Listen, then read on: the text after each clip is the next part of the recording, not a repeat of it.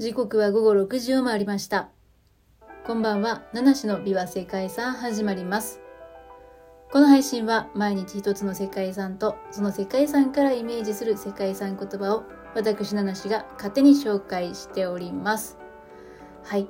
今日は6月2日ですね。6月2日はイタリアの共和国記念日だそうです。イタリア共和国の共和国記念日ということで、1946年のこの日、国民投票によって、それまでの王政に代わって共和制を生態とすることが決められた。そんな日なんだそうです。ということで今日はイタリアの世界遺産なんですけども、イタリアといえばね、もう本当にこう、なんだろう、言い方悪いですかもしれませんけれども、石を投げれば世界遺産に当たる。まあ、それぐらい世界遺産が多い。私はそんなイメージなんですけども、今日はイタリアといえばこれですかね。イタリアを代表する世界遺産でしょう。ローマの歴史地区と教皇領サンパオロ・フォーリ・レムーラ聖堂です。はい。ローマは紀元前1世紀から紀元後5世紀にかけて地中海全域を支配した古代ローマの歴史を物語る都市ですね。ローマ建国の神話では狼に育てられた双子の兄弟ロムルスとレムスのうち兄のロムルスが紀元前754年にローマを築いたと言われているそうです。ローマの名前はそのロムルスに由来しています。ローマの歴史地区は当初3世紀のアウレルアヌスの城壁内、これが世界遺産に登録されていたんですけども、その後、1990年に登録範囲が拡大されて、教皇ウルバヌス8世が17世紀に築いた城壁内までが世界遺産に含まれました。アウレリヌ、アウレリアヌス帝によって、えー築かれた城壁はローマ中心部を星型に囲んでいて、ゲルマン人などの外敵の侵入を防ぐ目的で作られていたものだったようですね。そのため、ローマ帝国最盛期の遺構の大半がこの城壁内に建立されています。ローマの歴史地区には、ローマ発祥の地とされる7つの丘をはじめ、コロッセウムやパンテオン、カラカラ浴場など、ローマの力と繁栄を象徴する遺跡が含まれています。コロッセウムは、紀元後80年に作られたローマ最大の円形闘技場ですね。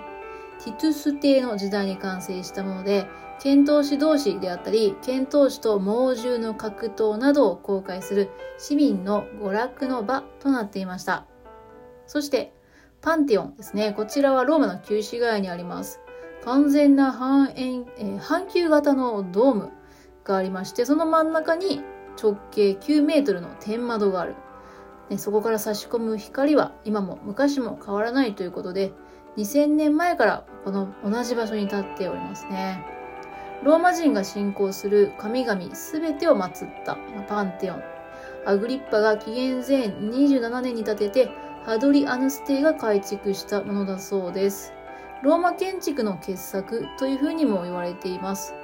あのミケランジェロには天使の設計とね、絶賛されたそうですね。ちなみにパンテオンのパンは全てのという意味で、テオンは神を表すそうですね。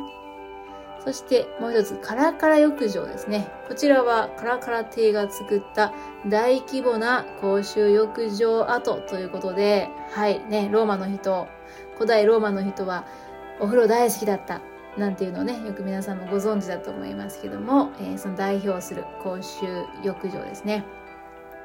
そして現在の登録範囲には、城壁外に位置するサンパオロ・フォーリ・レムーラ聖堂のほか、サンタマリア・マジョレ聖堂、サン・ジョバンニ・イン・